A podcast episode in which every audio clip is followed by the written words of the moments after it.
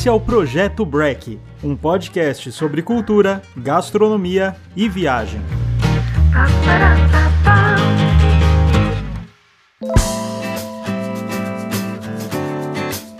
Olá, sejam bem-vindos a mais um episódio. Eu sou Guilherme Zawit, quem grava e edita nossos podcasts é a nossa parceira Gup Comunicação. Dani Simon é o convidado de hoje, consultor e curador gastronômico de cafés e restaurantes, apaixonado por comida, cafés e viagens. Adora dar dicas e referências no seu Instagram. Bem-vindo, Dani, tudo bem? Bom dia, Guilherme. Bom dia, pessoal, tudo bem? É um grande prazer participar desse projeto muito bacana que já passaram tantas pessoas muito interessantes. Pô, legal, muito obrigado, Dani. Foi bem-vindo. Cara, você se formou em economia na, na Fundação Getúlio Vargas, sempre curtiu o universo gastronômico, mas o clique veio lá em 2013 no mestrado em finanças na Holanda. E um dos gatilhos foi até uma cafeteria italiana, a clássica Moca. Como que foi esse processo? É uma longa história, né? Como é que eu cheguei até aqui, desde a minha formação em economia, mestrado em finanças, para hoje me dedicar ao universo da gastronomia, que é a minha grande paixão. Me formei em economia, né, como você bem mencionou, na, na FGV. Eu quis estudar economia porque eu sempre acreditei que ela tinha uma função social muito importante para a sociedade. Né? Lá eu fiz uma pesquisa no Centro de Política e Economia do Setor Público, onde eu desenvolvi minha iniciação científica, minha monografia, enfim.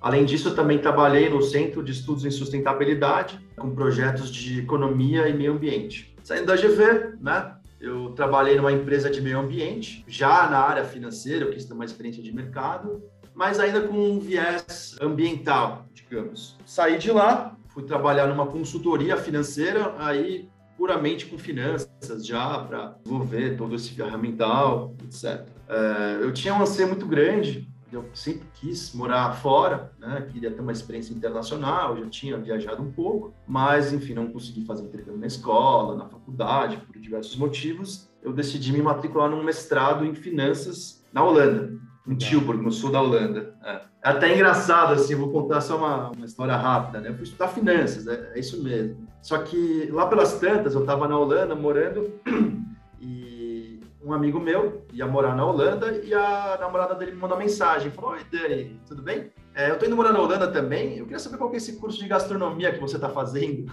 Falei, Como assim? Eu tô estudando finanças aqui. É, não, é que você posta muito comida e tal. Eu falei, é, posto, eu cozinho, eu como e tal. Enfim.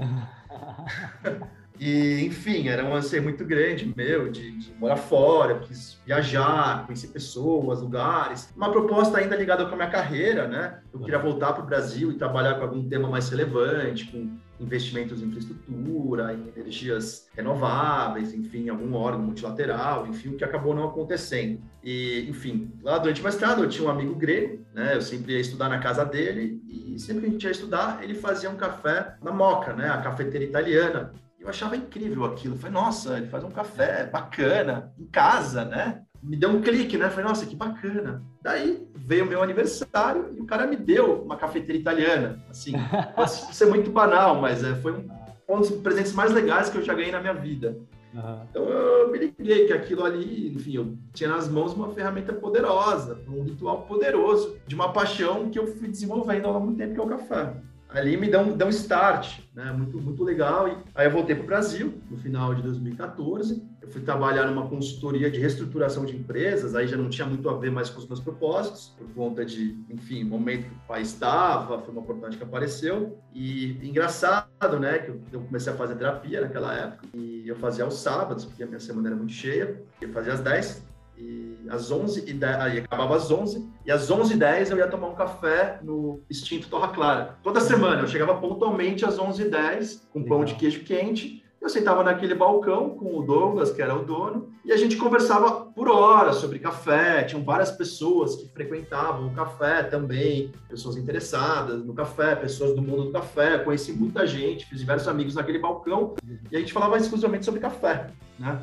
Então, essa paixão do café foi só se desenvolvendo, né? Eu fui vendo que eu gostava daquilo e fui aprendendo muito, me interessando, conhecendo pessoas, conhecendo sobre métodos, sobre a diferença entre os cafés, enfim. Com certeza. É, Daí eu trabalhei, enfim, nessa consultoria, fiquei por três anos, uh, saí de lá, fui trabalhar numa empresa multinacional de varejo, fui coordenar a área financeira, é, foi muito interessante, enfim, essa transição, mas eu via que faltava alguma coisa dentro de mim, né? Tinha alguma coisa que não estava sendo preenchida. Então, uhum. o meu foco ali, o meu mote era uma busca de autoconhecimento e fiz até um curso de liderança e gestão de pessoas que falava muito sobre isso, fiz um processo de coaching, enfim, eh, não foi tão bem sucedido quanto eu gostaria, mas em uma das conversas com uma potencial coach, ela falou uma frase para mim que foi super interessante, né? Você pode ou pensar numa empresa que você gostaria de trabalhar, você um setor que você gosta, uma posição que você gosta, ou você pode criar o seu próprio emprego, que foi o que aconteceu comigo hoje.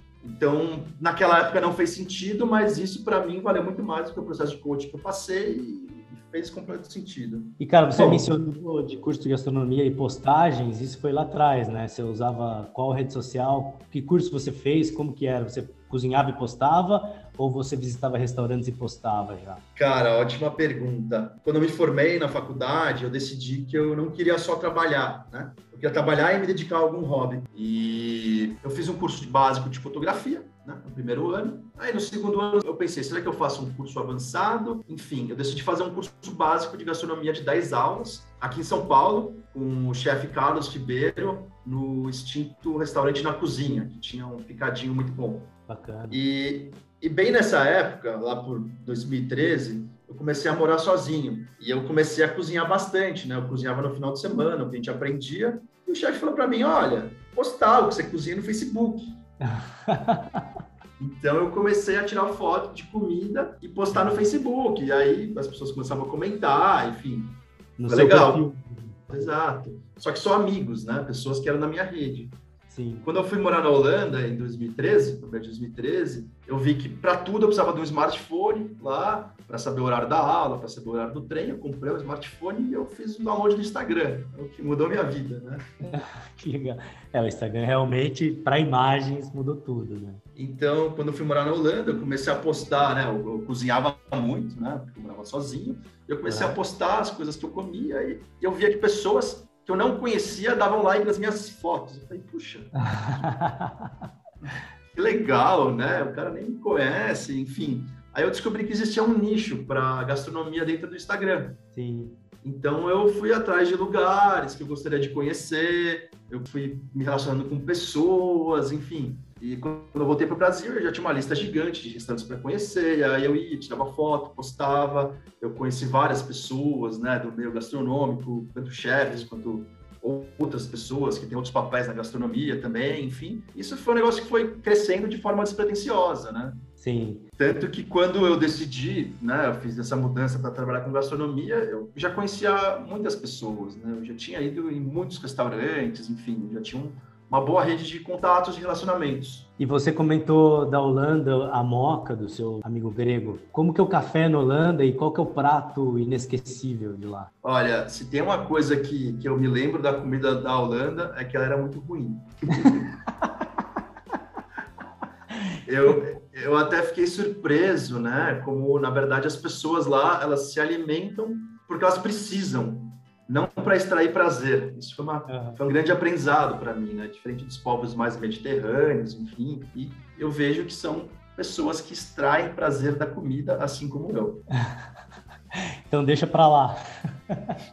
uma das coisas mais estranhas que eu já vi de café da manhã foi na Holanda, que eles pegam uma fatia de pão de forma e colocam um granulado de que a gente usa no brigadeiro, de um lado de chocolate. Não sei se você chegou é, essa cena. É, adultos não... comem isso, crianças é. comem isso e saem para trabalhar. É, não, realmente, você falando agora me veio a, a lembrança. E assim, eu estava ali na biblioteca estudando, batia hora do almoço, o cara sacava um, um, pacote de pão de forma, abria, põe uma fatia de queijo, fechava, punha na boca, mastigava comigo e continuava trabalhando. Era isso.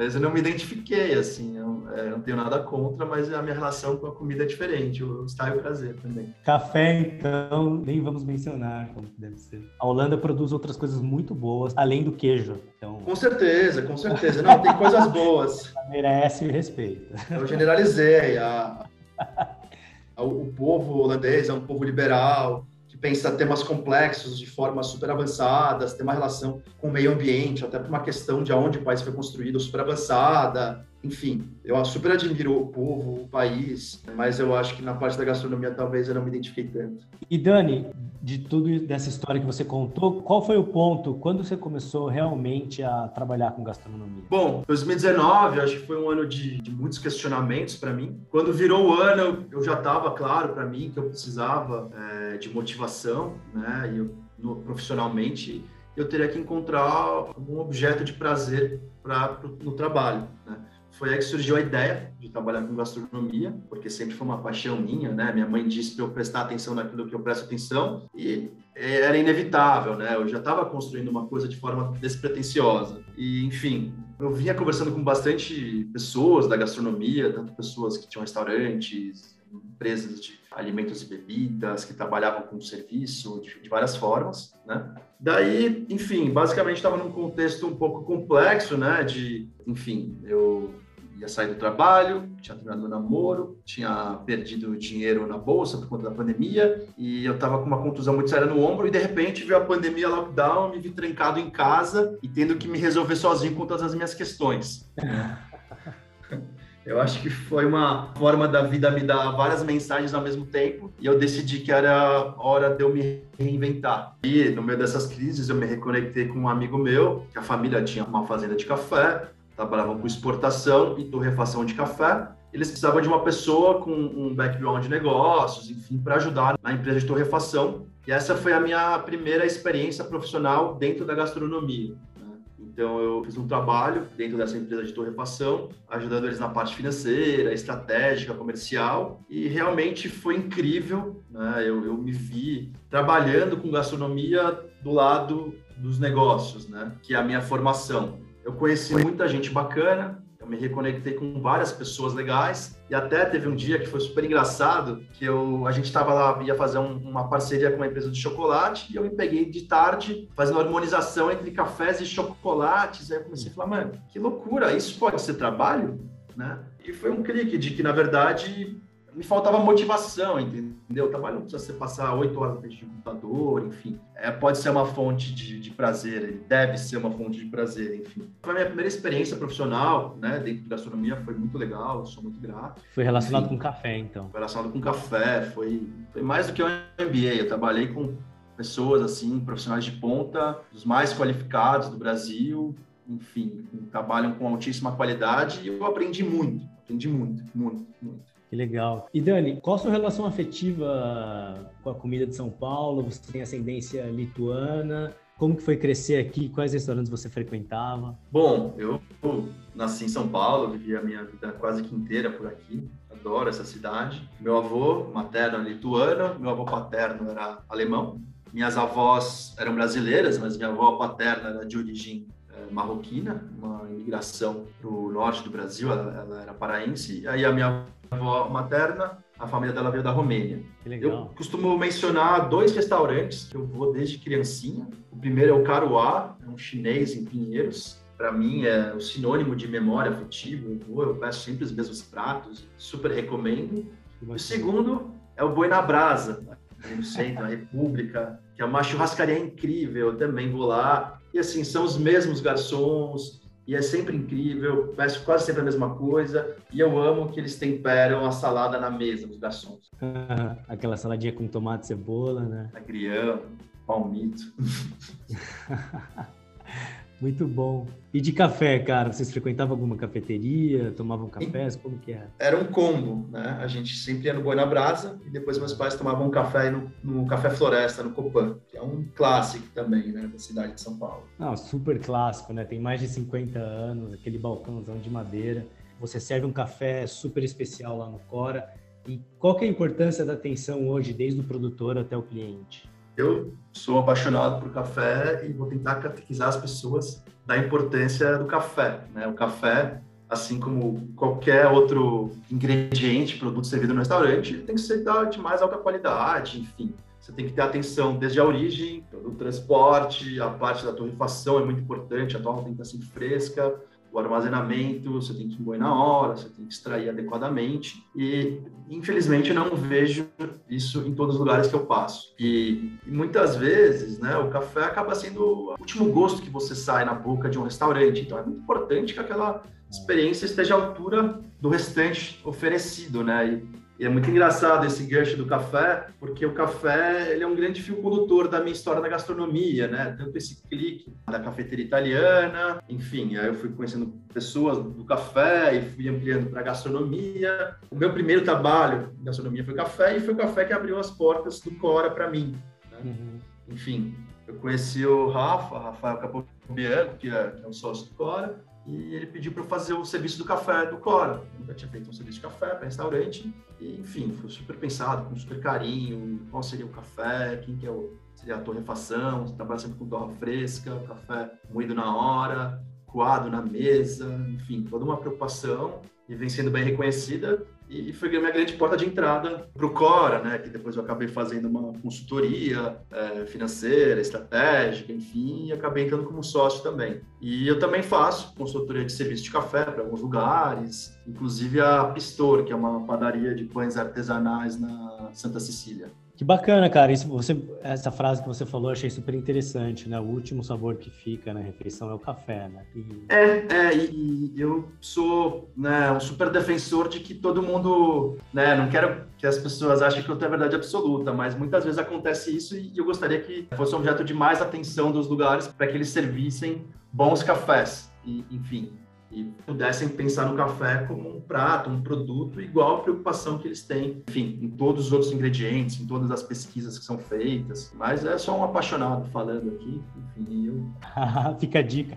Mas o que, que você gosta, cara, depois da refeição? Qual que é o seu método preferido? Lá no Cora vocês servem esse coado, que é super gostoso, é quase que uma sobremesa, assim, é bem intenso. Você gosta de tomar qual, qual processo, qual método depois de, de comer? É, assim, no Cora a gente serve um café coado, assim como o Cora, né, é um, é um café para você tomar sem pressa. Uma refeição no Cora é uma refeição para você fazer sem pressa, né, pratos para compartilhar, enfim, aproveitar aquele momento, aquele lugar, enfim, é, a, a, vista, né, que, que, é bonita, apesar de ser uma vista de pedra, sim, São Paulo tem seu charme. Eu, eu, gosto muito de café coado, assim, quando acordo, gosto muito de tomar café coado, mas eu também eu sou fã de um bom expresso, por mais difícil que seja encontrar aqui em São Paulo. Legal, cara. Expresso é um dos métodos mais difíceis, né? Tipo, é super complicado. As pessoas acham que é fácil, mas no final é o mais difícil. Por isso que é difícil achar um bom expresso em vários lugares. Até você vai para a Itália, você vai, você toma um expresso lá, não, não é o que você estava esperando, né? É super difícil, porque o expresso ele acaba ampliando um pouco né, todas as características e nuances do café. Então, se não for um café de altíssima qualidade, ele pode dar ali uma visibilidade maior para alguns defeitos. Total. Enfim, todo, tem toda a questão da extração, de temperatura ideal, pressão, frescor dos grãos, qualidade dos grãos, enfim, é, é super complexo. E a cena de cafeterias também está bem forte, não só aqui, mas em Curitiba, Brasília, tem bastante lugar bacana também. Quais que você indica, Dana? Eu, eu gosto muito da cena de cafés em São Paulo, de cafeterias, vem crescendo bastante para minha felicidade. Acho que poderia triplicar ainda, quadruplicar, que não teria um número muito grande né, de cafeterias. Eu gostaria que todos abrissem uma cafeteria de, de, cafés especiais, de qualidade. Eu gosto muito do The Little Coffee Shop, gosto muito que fica ali em Pinheiros, gosto muito do Taco, na Vila Buarque, King of the Fork, também em Pinheiros, Cá Entre Nós, que, que a gente tomou um café delicioso na Pompeia, e o Coffee Lab, que é um clássico na Vila Madalena. Super legal, cara. O Coffee Lab é um dos precursores, né, de juntar um local que tem a torra e métodos e, e, e tipo, abrir as portas da percepção do, do, do, café aqui em São Paulo, né? Com certeza. São super pioneiros, fazem um trabalho super bacana. E falando um pouco sobre a cena de café, eu lembrei de Buenos Aires, né? Legal. Porque eu acho que São Paulo tem uma cena legal de cafeterias, mas o número poderia ser muito maior, né? Eu penso em um bairro, por exemplo, Palermo, em Buenos Aires, que é um bairro fantástico. Você tem um número de gigante de cafeterias por metro quadrado todas estão cheias e tem demanda e as pessoas vão para trabalhar, vão para fazer reuniões, enfim, é um lugar meio público, assim, me encantou muito ver, ver, esse cenário e adoraria que tivesse em São Paulo uma cena tão viva, de qualidade e quantidade. Isso é super legal, cara, porque não só... Bom, primeiro que tem a tradição do café, né, a entidade, o espaço café, aquele café de bairro antigo, é, de mesas de madeira, né, que Talvez a bebida não seja a melhor do mundo, mas é isso que você falou: as pessoas se encontram para reuniões, para ler o jornal, tomar um lanche, comer uma média luna, né? Família se encontram. Então, essa cultura do café é muito bonita em Buenos Aires mesmo. E agora Super. também tá uma onda de, de cafés novos, né? de cafeterias novas, mais modernas. Super. Inteiro, torrefação, tá bem. É, e eu, eu tomei cafés excelentes lá e até eu acabei de ver no Instagram que um dos cafés que eu mais gostei, que é o Oli Café, completa um ano hoje. Que legal. Como, como que escreve? Como que chama? Oli, O-L-I. Legal. É, enfim, aí, cara, tomei cafés muito legais, assim, eu, enfim, eu, eu recomendo alguns, algumas cafeterias de Buenos Aires também. Ah, tem muito brasileiro indo para lá. Deveria, e todos deveriam ir para Buenos Aires. Eu amo Buenos Aires. Tem o Cuervo Café, tem o café Michigne, que é o café do restaurante. Tem o Stratqua, tem o Oz, tem o Lab Tostadores, tem o Lanoir e tem o Birkin. Que legal. E tantos outros que eu não mencionei, mas enfim, são esses que eu fui. Depois na descrição vou colocar esses nomes para o pessoal seguir e conhecer. A gente põe um arroba. Total. E bom, e o projeto Break é uma desculpa ou oportunidade, depende do ponto de vista, para usar o café da manhã como tema de vários assuntos, entre eles viagens, Dani. E quais lugares bacanas, você comentou de Buenos Aires agora, você tem alguma história de desjejuns épicos para contar? Eu acho que, que o café da manhã é sempre uma refeição muito especial e diz muito sobre o lugar. O café da manhã que me marcou muito foi eu fiz uma viagem pelo Sudeste Asiático né? Eu comecei pelo Vietnã e foi a minha primeira refeição e foi um grande boas-vindas para mim. Né? Então, eu estava lá em Ho Chi Minh e eu tomei um café da manhã, um, é um prato que chama Banh Mi Opla, que é um, é um, prato com ovos estrelados, com bacon e servido com uma baguete, né? Legal. Enfim, uma influência francesa, enfim. E assim, foi um grande abraço, foram grandes boas-vindas para mim, para aquela viagem que foi incrível. Bom, eu fiz essa viagem para o Sudeste Asiático, que teve grande ênfase no Vietnã, com certeza com muita influência do Anthony Bourdain, enfim, eu fui em alguns dos restaurantes que ele, que ele falou. Que legal. Né? Eu fui para Ho Chi Minh, fui para Hoi An, Bangkok, Saigon, e teve uma, enfim, eu estava em, tem uma história legal, eu estava em Hoi An, né? Tinha um restaurante que eu queria ir, né? Uma pipoca que o Bourdain tinha falado, então eu aluguei uma, aluguei uma moto, sem nunca ter dirigido o moto. falou, a gente tem que ouvir, né? É, eu, eu senti o chamado. eu senti o chamado, então eu peguei essa moto tosca, Mal sabia dirigir moto, peguei a estrada lá, uma hora ali na praia, em Royan, caí numa biboca, assim, para comer frutos do mar, porque ele tinha falado. E realmente foi uma esborne, assim. Eu lembro de um prato, assim, gigante, com as 15 vieiras, assim, com amendoim, com cebolinha, menos de um dólar. Foi, foi uma, uma grande esbórnia gastronômica essa viagem. Barata, né? Comi muito bem em lugares assim, botecos, enfim, não gastei muito dinheiro. E foi muito incrível, né? É uma gastronomia muito, muito viva, muito fresca, ervas frescas, tem, tem bastante caldos também complexos, muitos frutos do mar, enfim, tem um lance meio de dulçor também.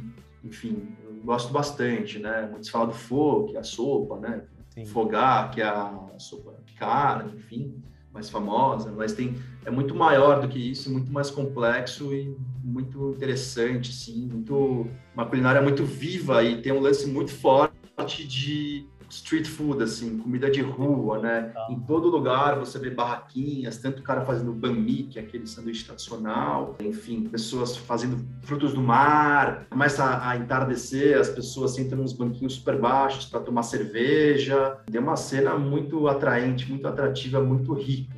Eu tenho saudades dessa viagem e adoraria voltar. E você chegou a tomar aquele café tradicional deles, o FI? Eles têm um filtro próprio de alumínio. Tomei, tomei, tomei. Interessante, interessante. É um café gelado, né? Com leite condensado e é meio é. que eles tomam para todo lado. O legal também do Sudeste Asiático é que não tem muito essa definição de horário, né? Tipo, o pho, a sopa que você mencionou, pode ser tomada de manhã como primeira refeição. Super.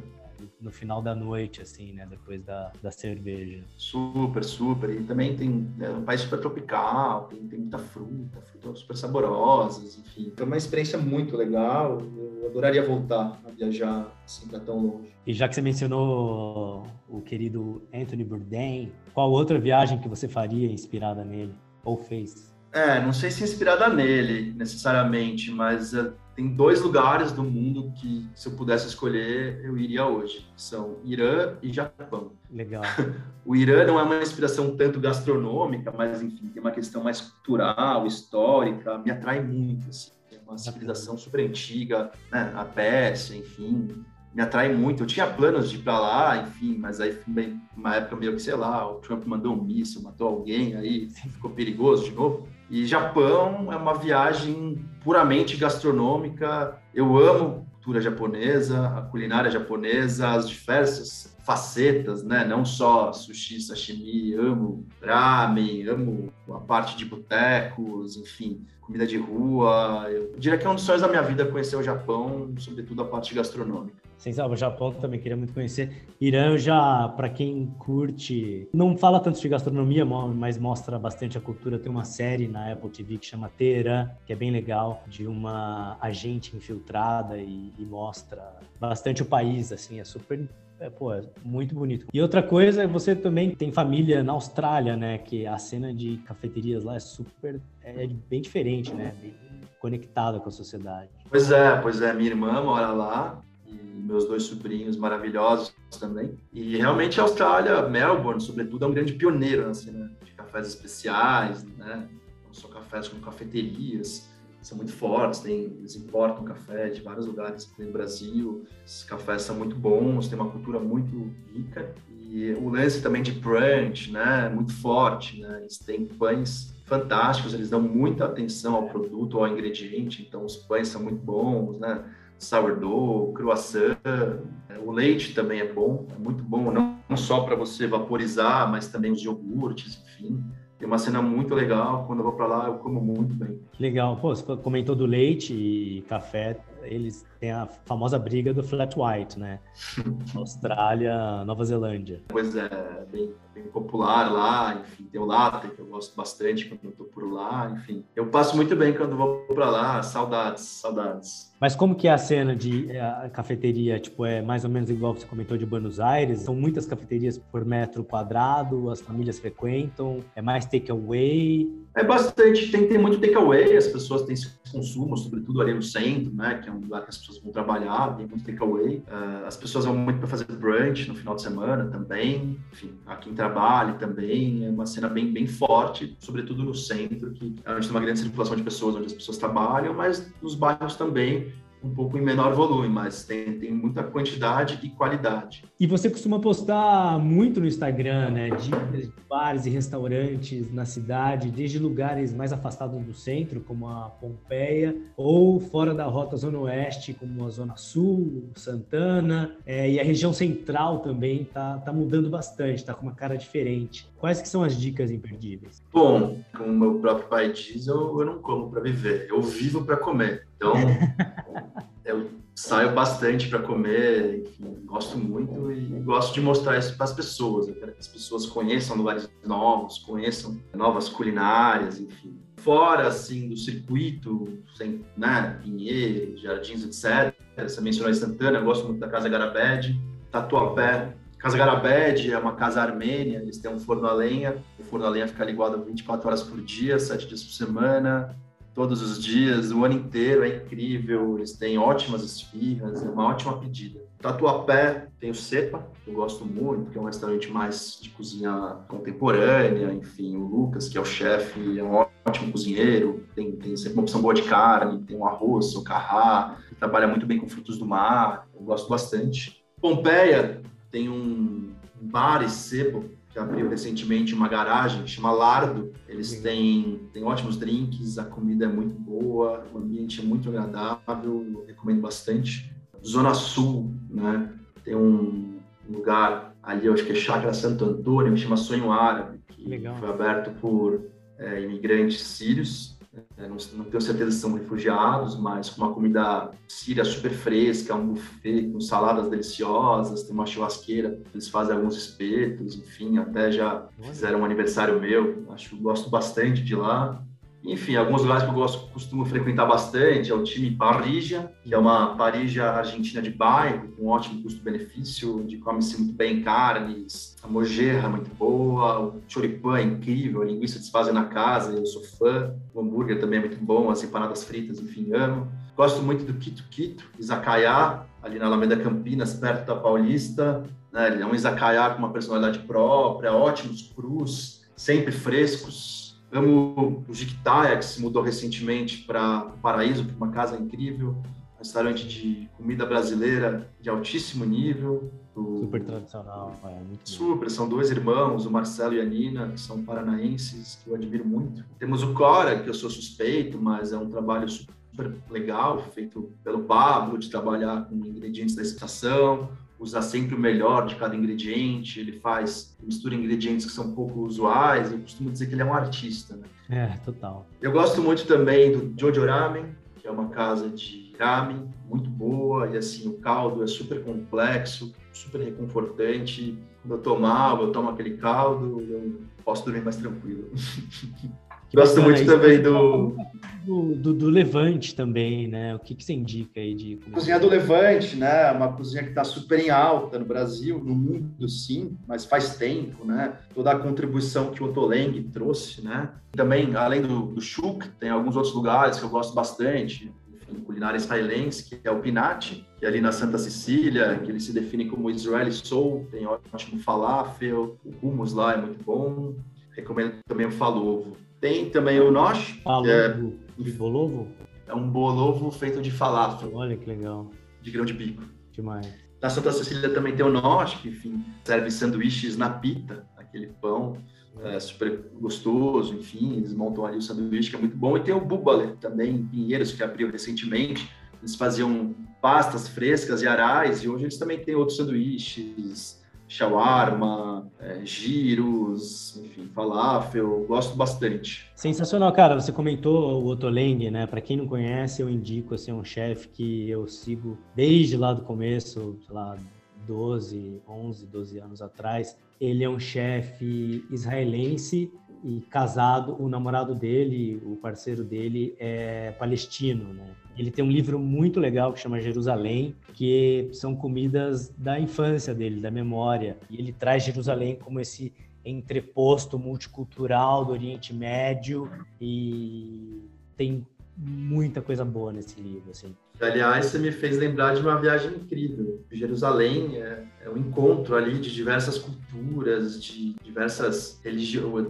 A cidade que iniciaram as três maiores religiões monoteístas, né? o islamismo, o judaísmo e o cristianismo. E é uma cidade muito rica, assim, de energia, a gastronomia é muito interessante, tem uma parte velha da cidade. Eu lembro que eu comi um, um hummus que o cara tinha feito ali no tacho, tinha acabado de fazer, que um local me levou. É outra cidade que, assim, tá dando vontade de voltar. Com, e é mais comida de rua ou mais restaurante lá? Eu comia mais comida de rua lá. lá.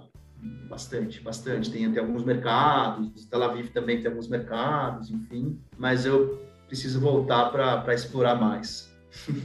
E o Romos é parte do café da manhã, né? É, eles comem cedinho com chá lá. É o Romos é parte do dia a dia, né? Café da manhã, almoço, jantar, enfim. É uma delícia, é uma delícia. Assim. Quando você vai para Israel, você se converte em Holmes. que massa. E Dani, o projeto Break tem uma playlist no Spotify onde todos os convidados escolhem uma música para fazer parte dela. Qual som não pode faltar para você e por quê? Eu amo brasilidades, eu sou um fã, confesso. É, no domingo eu fui no show do Caetano Veloso, que eu sou Olha, fã. Que legal. Ele tá super lúcido, produzindo, enfim, sempre importante para a nossa história. E tenho uma música dele que eu gosto muito, que é, acho que conta um pouco também assim da minha história, né, da função do tempo, que é a oração ao tempo. Ele fala que o tempo é um dos deuses mais lindos, e eu concordo. Total. Pessoal, curtem, comentem e compartilhem nas páginas do Projeto Break no Instagram, YouTube e Spotify. Dani, brigadão, um abraço e até a próxima. Obrigado mesmo, cara. Foi um prazer, obrigado pelo convite e grande abraço. Tchau, tchau, valeu.